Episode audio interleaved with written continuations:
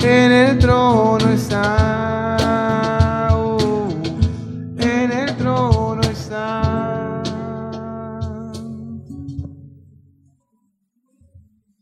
Buenas noches. Cuando tenía 6, 7 años, mi mamá trabajaba de secretaria en la iglesia del pueblo donde yo nací, de Ferré. Y me acuerdo que iba solo con mi mamá y ella era secretaria de la iglesia, entonces íbamos a la secretaría y a mí me encantaba jugar en el coro de la iglesia. Hoy no quería traer la pantalla, así que a los servidores le mandé la foto de la iglesia de mi pueblo, que era la iglesia donde yo jugaba. En una se ve el altar y del otro lado se ve el coro. La iglesia era linda, era, no era muy grande, sería grande como esto. Pero para pasar de la secretaría al coro, había que pasar por donde estaba el altar, por donde estaba el sagrario. Yo me acuerdo que de chiquito miraba y cruzaba así, cuando llegaba a la parte del altar había una cortina para entrar y, y siempre me daba miedo pasar esa cortina. Entonces yo miraba y si estaba prendida la luz del sagrario, me quedaba jugando con el sonido, en el pasillo estaba el sonido de la iglesia. Entonces jugaba con los micrófonos, con los cables, jugaba con un pasacasé para los, los. Pasacasé era un aparato que se le ponían unos casé con cinta. Que cuando yo era chiquito ya era re viejo ese aparato. Ahí ponían, cuando entraban las novias, ponían el Ave María y el, como es cuando, y el- la marcha nupcial. Siempre se trababa, se escuchaba mal, se escuchaba horrible. Se escuchaba la mugre de- del cabezal raspando por el casé. Así que me quedaba jugando un rato ahí y miraba por la cortina, espiaba. Y me acuerdo claramente que me daba miedo, hasta que en un momento tenía el valor, corría la cortina y pasaba corriendo por el altar. Y cuando llegaba más o menos a la mitad de la iglesia, ya está. Tenía 6, 7, 8 años. Así que había un radio ahí de 10, 15 metros, que una vez que lo cruzaba ya estaba. Pero ¿qué era lo que me daba miedo? Porque a mí me encantaba ir a jugar allá arriba, al fondo, en el coro. A mí lo que siempre me dio miedo no era que me podía pasar algo o que algo malo iba a pasar. Lo que a mí me daba miedo realmente era como que yo sabía, estaba totalmente seguro que ahí estaba Dios. Y el miedo que tenía siempre era que algún día se aparezca y me pida algo y yo no sepa qué hacer. Ese era el miedo real que tenía. Hay algo que no puedo negar que yo nunca dudé, nunca, bajo ninguna circunstancia yo dudé que Dios estaba ahí. Si estaba la lucecita prendida esa que hacía como una vela, Dios estaba ahí. Tenía un radio de acción cortito porque ya correr de 10 metros se me pasaba el miedo, pero era... Y ese miedo no era porque Dios me iba a hacer algo o porque Dios iba a aparecer, era el miedo de que yo no pueda responder a un pedido que me hacía. Que me pida algo que sea tan grande o tan difícil que yo no sepa qué hacer.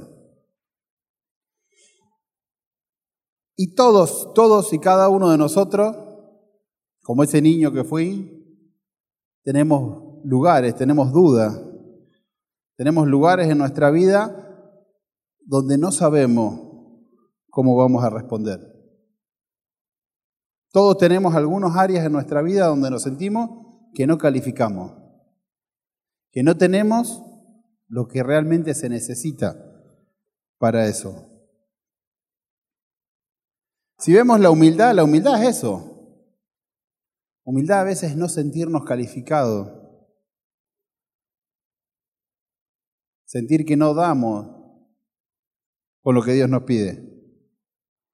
Cuando vos crees que sos suficiente, estamos en un problema. Porque cuando realmente vos crees que no das para lo que Dios te pide, cuando vos estás seguro que te falta, cuando estás seguro que no sos suficiente, lo primero que haces, empezás a rezar más. Empezás a depender más de Dios. Empezás a buscar más. Empezás a aprender más. Empezás a ir a lugares donde vas a escuchar a gente que te hable de Dios. Cuando Dios te llama para algo, que no hay nadie acá que Dios no lo haya llamado para algo, pero cuando Dios te llama para algo, te vas a dar cuenta que vas a necesitar de esa gracia. Que solo con tus habilidades no vas a poder. Sí vas a tener que poner todo de vos, todo lo que está en vos lo vas a tener que poner en juego. Pero generalmente no va a alcanzar. Y vas a depender de que Dios esté ahí asistiéndote, como está ahora asistiéndome a mí acá. Esta prédica la hice en el último retiro, la misma prédica que voy a hacer hoy. El tema del último retiro fue que yo preparé una prédica, estaba totalmente convencido de esa prédica y tipo 7 de la tarde me pongo a orar y como que tenía clara, totalmente claro, que Dios me decía, no tiene nada que ver con lo que yo quiero que predique. Y tenía totalmente claro que lo que yo había preparado no era lo que Dios quería, pero no tenía cero claro que era lo que Dios quería. Entonces me puse a preparar de nuevo y empecé con un tema de cero, totalmente de nuevo. Y cuando me empecé totalmente de nuevo, tenía algunas líneas por donde tenía que ir, más o menos, que creía las palabras que Dios me iba diciendo. Pregunté a algunos en el retiro de qué querían que predique. Me dieron un par de pautas, seguí todas esas pautas. El tema que lo que yo tenía preparado en el retiro a los cinco minutos se me terminó. Lo tenía todo escrito como tengo ahora. A los cinco minutos que empecé a predicar no tenía más nada. Me quedaba la frase de cierre nomás. Y cuando vos haces la voluntad de Dios, porque yo había ayunado todo el día, había estado todo un día preparando, me confesaron, el cura me agarró así, venía, estaba en la cocina, me agarró, me llevó y me confesó. Fuimos a misa. Estaba en un lugar de mucha oración. Y cuando pasan todas esas cosas, cuando vos haces todo lo que Dios te pide, la prédica duró como una hora, no sé cuánto duró, no tengo ni idea. Y cuando terminó la prédica, René me dice, el jueves la tenés que repetir en el grupo. No tenía ni idea de lo que había dicho. Así que hace dos semanas más o menos estoy tratando de acordarme qué dije. Y lo único que dije fue que hice un chiste que hablaba de José y se rieron todos, pero no me puedo acordar cuál fue el chiste. Así que lo que más valía esa prédica no me lo acuerdo. Así que hay un momento donde nos tenemos que dar cuenta que con nuestra fuerza no alcanza. Y con todo lo que sabemos no alcanza. Que por más que nos formemos y crezcamos y hagamos más, no alcanza. Siempre Dios nos va a llamar para algo mucho más grande de lo que nosotros podemos hacer.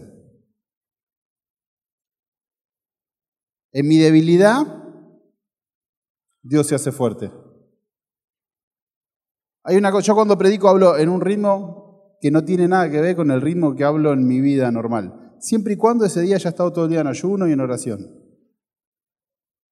En mi debilidad, Dios se hace fuerte. Por eso Dios elige a gente frágil. Por eso Dios siempre elige a gente que está quebrantada. Por eso Dios elige a gente que es limitada. Para que no confundamos claramente de dónde viene realmente la bendición. La bendición no viene de lo que hacemos. La bendición viene cuando nosotros dejamos actuar a Dios a través de nosotros. Dios es Dios porque hace grandes cosas con pequeñas personas. Dice que cuando Miguel Ángel pintó la capilla Sistina, que es una de las obras de arte más importantes de la historia, tenía un pincel roto. Y en manos de Dios somos eso. Somos un pincel roto. Un pincel que mucho valor no tiene, pero cuando dejamos que Dios nos maneje, cuando nos dejamos trabajar por Dios, cuando nos dejamos usar por Dios, cuando nos ponemos en la voluntad de lo que Dios quiere para nosotros, empiezan a salir obras de arte de nuestra vida. Yo soy un pincel roto. Jairo, Eduardo, Andrea, Carolina. Es verdad que no se ve nada acá. Todos somos pinceles rotos. Todos tenemos debilidades, todos tenemos dolores en nuestra vida, todos tenemos problemas. Pero cuando nos dejamos manejar por la mano de Dios, empiezan a haber obras de arte en nuestra vida. Dios elige pinceles rotos para que la gloria no se la lleve el pincel. Dios elige pinceles rotos para que la gloria se la lleve quien realmente corresponde que se lleve la gloria que es Dios. Cuando Dios decide hacer una obra, cuando Dios decide hacer una obra en nuestra vida con nosotros, nos va a trasplantar y nos va a cambiar de lugar. Y puede ser que estamos en la misma comunidad, en la misma familia, en la misma en el mismo servicio, en el mismo ministerio, pero en otro lugar. Hay un lugar donde nos tenemos que dejar llevar por Dios. Hay un lugar donde nosotros decimos, hasta acá, vine como yo quería, ahora lo voy a intentar como vos querés. Lo que predicaba René el jueves pasado. Dejar todo en manos de Dios. Dar todo de vos, pero dejarnos en manos de Dios. Y ahí cuando Dios nos trasplanta y nos lleva a un lugar que realmente vamos a dar fruto, ahí es cuando empezamos a crecer y como un árbol fuerte pasamos todos los muros que nos frenaban en nuestra vida. En el mismo lugar, con el mismo trabajo, con la misma familia, con la misma enfermedad, con el mismo problema. Cuando Dios te quiere usar, y vos dejás que Él te use, los beneficios empiezan a estar. Generalmente tenemos este problema de que no lo vemos inmediatamente. Nosotros no vemos un árbol como crece, nunca. No somos tan rápidos en darnos cuenta cuando Dios nos está bendiciendo. Generalmente nos pasa todo que cuando vamos a dar testimonio y empezamos a mirar para atrás, decimos, wow. Y ahí vengo yo. Y ahí me sacó. Así era yo. De pronto ya no te enojas más, de pronto ya no peleas más, de pronto ya no tomas más, de pronto ya no te ofendes más. En el día a día por ahí no se ve, pero hay en un momento que empezamos a dar fruto y pasamos esos lugares que nos parecían imposibles. Pinceles rotos en las manos de Dios obras de arte que bajo ningún otro punto lo podríamos haber logrado. Y si no querés hacer lo que Dios te dice, si no querés ir a donde Dios te lleva, acordate de Jonás, que pasó tres noches de angustia y de pena dentro de un pescado pero llegó al final a donde Dios lo quería llevar. Nosotros elegimos si sufrir en el camino o disfrutar el camino. Nada más. No elegimos otra cosa. Elegimos si la vamos a pasar bien haciendo la voluntad de Dios o si la vamos a pasar mal. Pero para dar fruto y para llegar a todo lo que tenemos que llegar, tenemos que dejarnos trabajar en las manos de Dios. Dios tiene una forma exacta de hacerlo. Dios tiene un modelo que está pensado para vos desde el primer día. Hoy no lo voy a hacer subir Adrián, pero en el retiro explicaba esto. ¿Qué pasa si yo agarro un papelito y lo suelto? Mirta, ¿qué pasa? Era la otra Mirta, pero muy bien.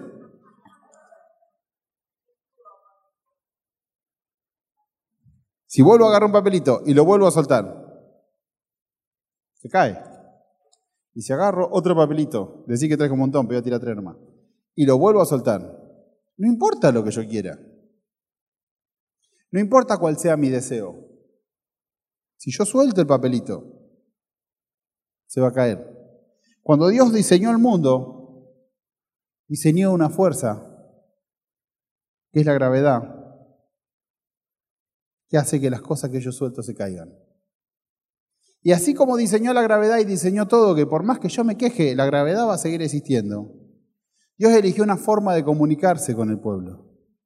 Dios eligió una forma y la tenía pensada desde antes que empiece el mundo. Entonces cuando sale de Egipto, el pueblo hebreo, Dios le dice a Moisés cómo quiere que sea el lugar donde todo el pueblo se iba a juntar con él. Vamos a leer Éxodo 25. Dice, el Señor dijo a Moisés, manda a los israelitas que aparten una ofrenda para mí. Ustedes aceptarán la ofrenda que cada uno me presente de corazón, y estas serán las cosas que aceptarás como ofrenda. Oro, plata, cobre, lana violeta, roja y escarlata, lino fino y pelo de cabra cuero de carnero teñido de rojo, pieles finas, madera de acacia, aceite para la lámpara, aroma para el aceite de la unción y para el incienso oloroso, ónix y otras piedras para el efod y el pectoral. Me harán un santuario y habitaré entre ellos.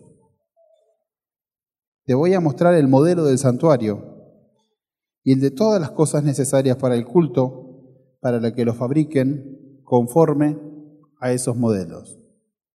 Cuando Dios empieza a dar el modelo de cómo quiere comunicarse con su pueblo, lo primero que pide no dice cómo tiene que hacer la iglesia, lo primero que dice que todo su pueblo dé una ofrenda. El modelo de Dios es que todo el pueblo dé una ofrenda. ¿Necesitaba Dios de esa plata? No. ¿Necesitaba Dios de ese oro? No. Dios lo podía hacer de cualquier manera. Lo que sí necesitaba Dios era que la gente se libere de las cosas que le parecían importantes empiece a darse cuenta que era lo primero en su vida y en quién ponían la confianza. Por eso en el tercer día se insiste mucho con la ofrenda. Porque acá hay economías que se restauraron, acá hay familias enteras que cambiaron su vida. Porque el modelo de Dios es así.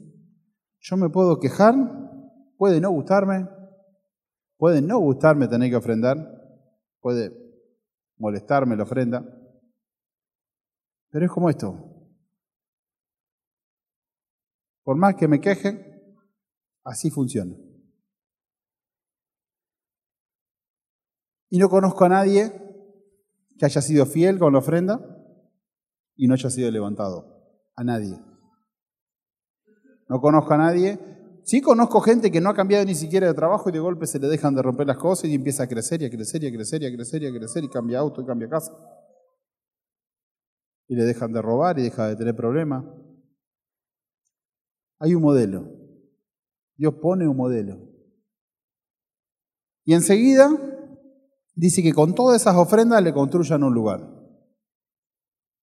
Ellos están en el medio del desierto y le pide que sea una carpa del encuentro, porque Dios va a habitar en medio de la asamblea, que todos se reúnan, las doce tribus de Israel, al medio, pone la carpa del encuentro, y todos van a ese lugar a encontrarse con Dios. Ese lugar se llama el tabernáculo. El tabernáculo es el lugar donde Dios se comunica con su pueblo. El plan, de Dios es revelarse en un lugar cuando están todos reunidos. Por eso es importante que te vayas a reunir. Por eso es importante que tengas un lugar siempre. Y por eso es importante que sepas cuál es el lugar que Dios eligió para vos. Porque Dios siempre te da un lugar. Y todos tenemos claro cuál es ese lugar. Generalmente ese lugar nos molesta lo que nos dice porque hay cosas que no queremos cambiar. Generalmente ese lugar nos está pidiendo cosas y no es el lugar el que te pide las cosas. El que te pide que cambies Dios. El que te pide que des más de lo que das es Dios. El que te pide que seas una mejor persona y que cada día seas mejor es Dios. El modelo de Dios es que tenemos que juntarnos todos en un lugar.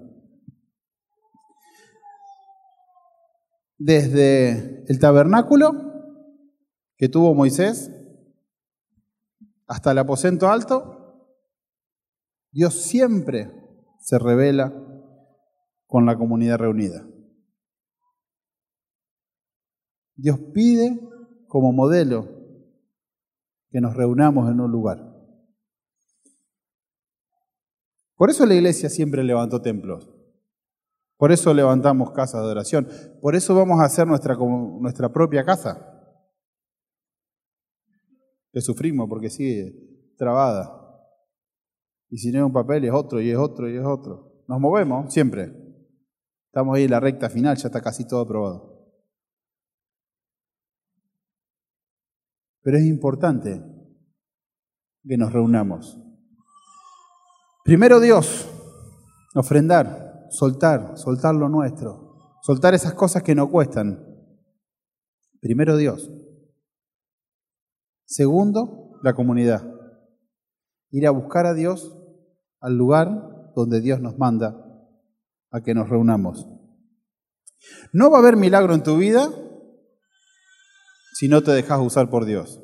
No va a haber milagro en tu vida si no vas al encuentro de Dios. No va a haber milagro en tu vida si no te dejas usar como ese pincel roto. El otro día me decía, fui un control al médico, me decía, la doctora dice, vos podés dejar de tomar la pastilla y no te va a enterar, porque son 40, 50, 60 días donde el medicamento recién ahí empieza a dejar hacer efecto en tu cuerpo. Pero si vos te dejás esos 40, 50, 60 días, todo lo que viniste haciendo bien, lo perdés y empezás de nuevo. Y yo creo que nos pasa eso muchas veces. Venimos a la comunidad, las cosas empiezan a mejorar y nos empieza a ir bien, pero no nos dejamos usar tanto, ni nos comprometemos tanto. Y de golpe nos creemos que ahora está todo bien, ya no me junto tanto, ya no ofrendo, ya mejor voy al partido, mejor voy a, mejor, mejor.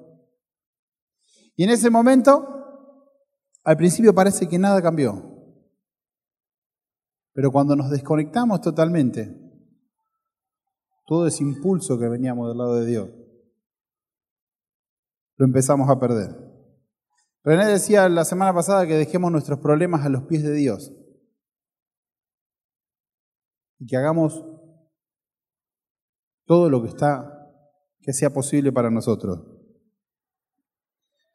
Dejar los problemas a los pies de Dios es sacarnos carga, es sacarnos las cosas imposibles. Dejar los problemas a los pies de Dios, ¿lo podés hacer en tu casa? Sí. ¿Lo podés hacer en soledad? Sí. Pero Dios dice, donde hay dos o más reunidos en mi nombre, ahí estoy yo. Si vos no te reunís, es muy difícil sacarte todas esas cargas. Y cuando Dios decide hablar al pueblo, manda un nuevo tabernáculo. Y este nuevo tabernáculo, este nuevo lugar, este nuevo centro donde es Dios, este nuevo tabernáculo significa lugar de reunión, este nuevo lugar donde Dios se hace presente, es mandando a Jesús a la tierra. Dios lo podría haber mandado ya con 30 años a Jesús.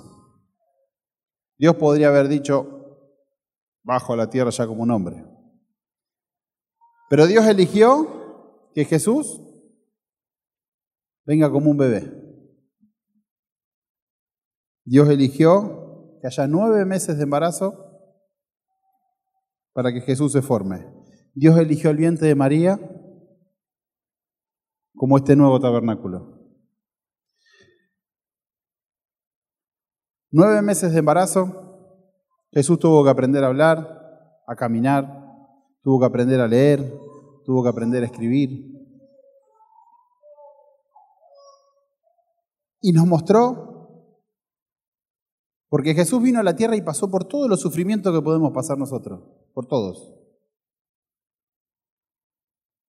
Y nos mostró que cada milagro tiene un tiempo que por más que yo me reúna y por más que haga toda la voluntad de Dios, cada milagro tiene un tiempo. Jesús tardó años en revelarse a la gente. Cada milagro en nuestra vida tiene un tiempo. El día que Fernando ayunó, porque quería cambiar radicalmente su trabajo, no pasó nada. Y pasaron meses y años. Y tres años después le vinieron a ofrecer para trabajar el trabajo que tiene hoy, que le va muy bien. Ya trabaja en una inmobiliaria y parece un montón. De hecho, ella le contó a la dueña de la inmobiliaria, dice, no, porque yo ayuné por este trabajo. Y, y te respondió rápido, le dice la dueña inmobiliaria, tres años tardó. Un montón, le dice.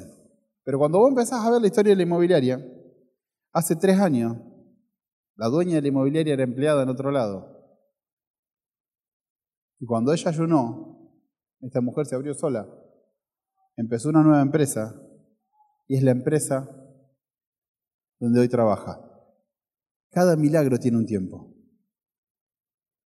Cada milagro es una semilla que empezamos a sembrar.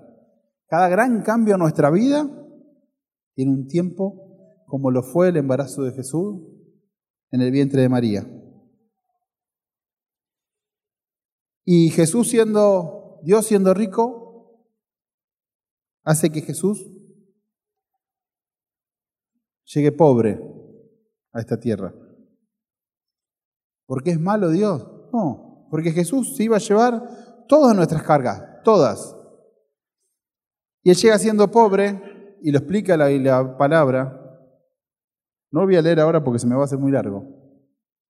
Que, que José y María dieron dos tórtolas, dos palomitas a los, a los 30 días de haber nacido Jesús. Y era la ofrenda mínima que podía dar un matrimonio.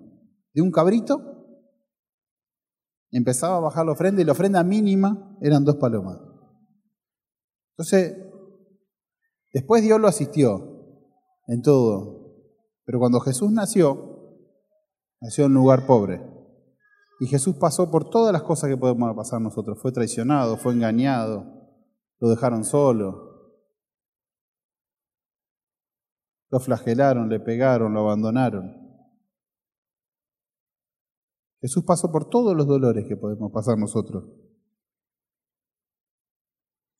Pero antes de irse, en la última cena,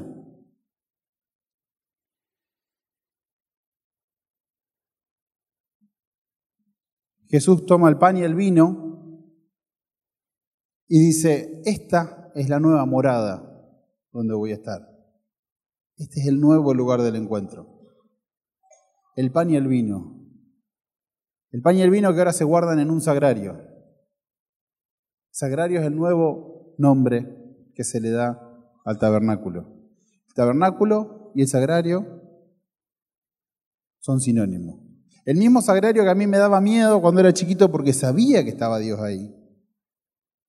Es el mismo sagrario que hoy hay en cada iglesia con la nueva alianza que hace Dios. Porque antes, para que se nos perdonen los pecados, se entregaba un animal, el más perfecto que podíamos conseguir. Los, hebreos, los judíos entregaban un animal y por más perfecto siempre un error tenía. Pero Jesús viene y cambia eso. Y a partir de ahora la ofrenda que todos hacemos es el cuerpo y la sangre de Jesús. Ya no hay animal imperfecto, ya hay siempre perdón de todos pecados.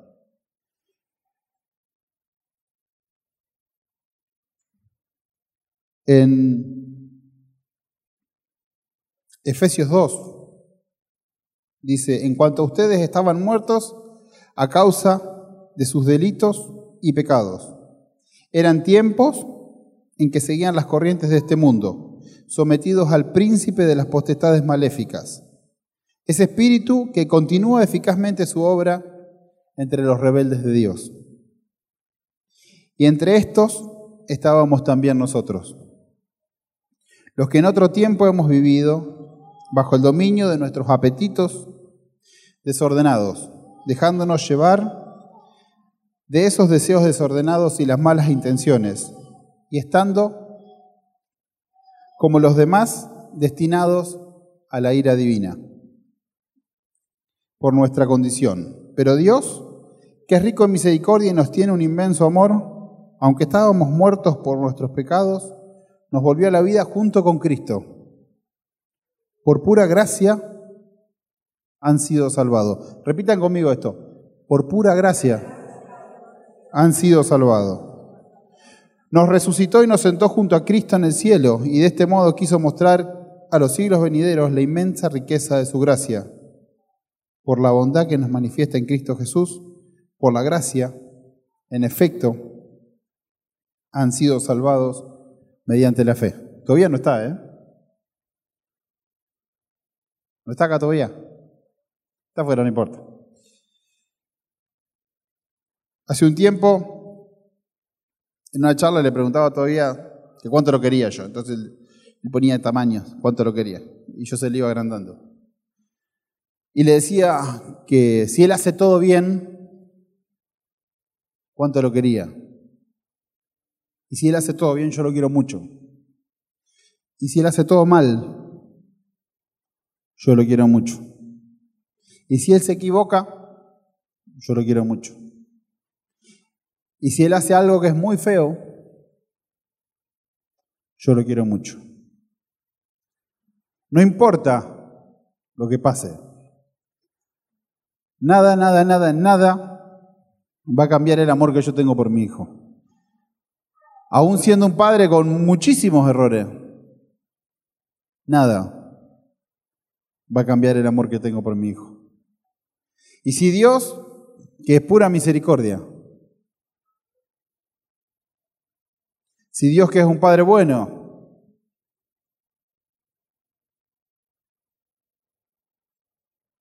si Dios que es un Dios que no guarda rencor, no hay nada, pero nada, nada que hayamos hecho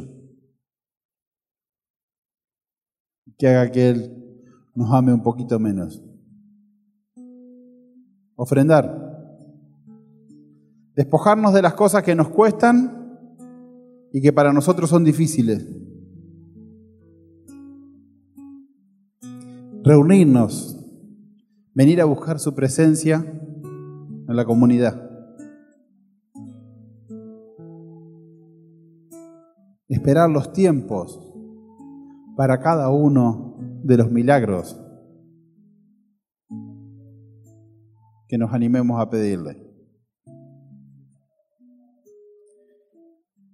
Y entender que no hay nada, pero nada, nada que podamos hacer que esté sobre la gracia de Dios para perdonarnos. Nada. En Lucas 24 está la historia de cuando Jesús se le aparece a los discípulos de Maús.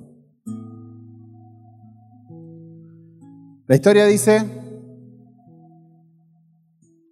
que dos días después, tres, cuatro, no sé bien, tres días después fue, que Jesús muere. Estaban todos desanimados. Y Jesús se le aparece a dos discípulos en el camino, a Emaús, y camina junto a ellos.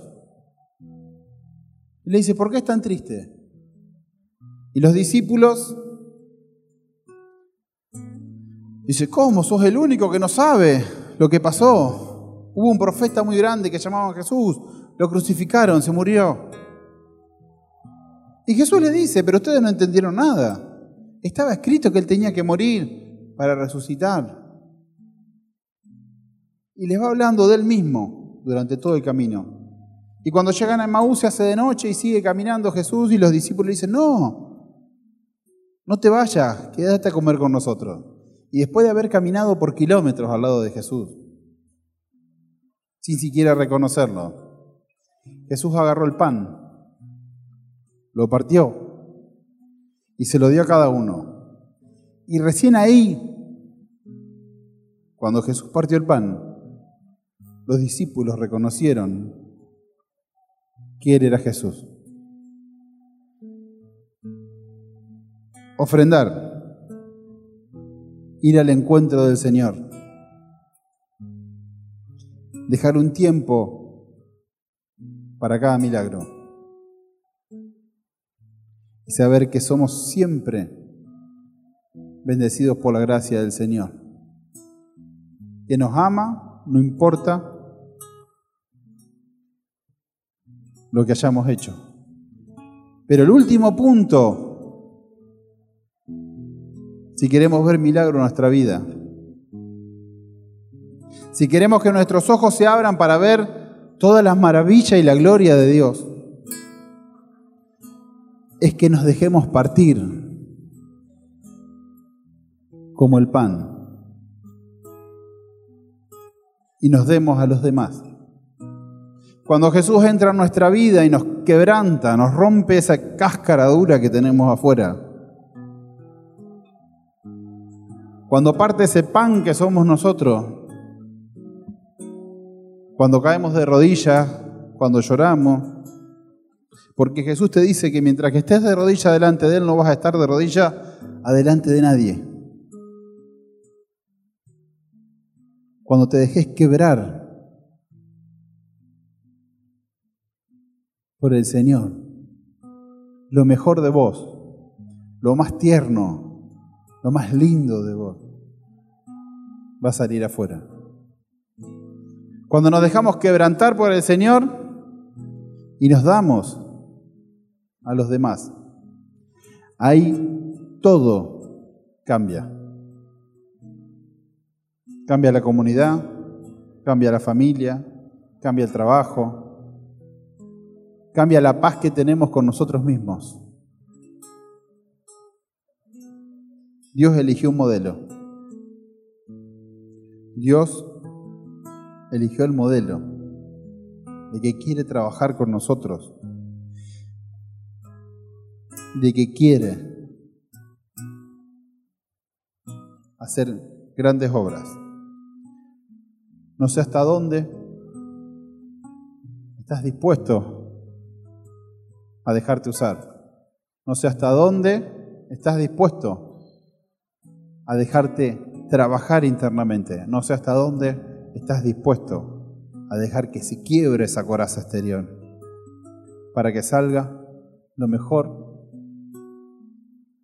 que Dios ya puso adentro de nosotros. Nada, nada, nada, nada, nada de lo que hayas hecho te condiciona. Es solo gracia. ¿Necesitas dones especiales? No.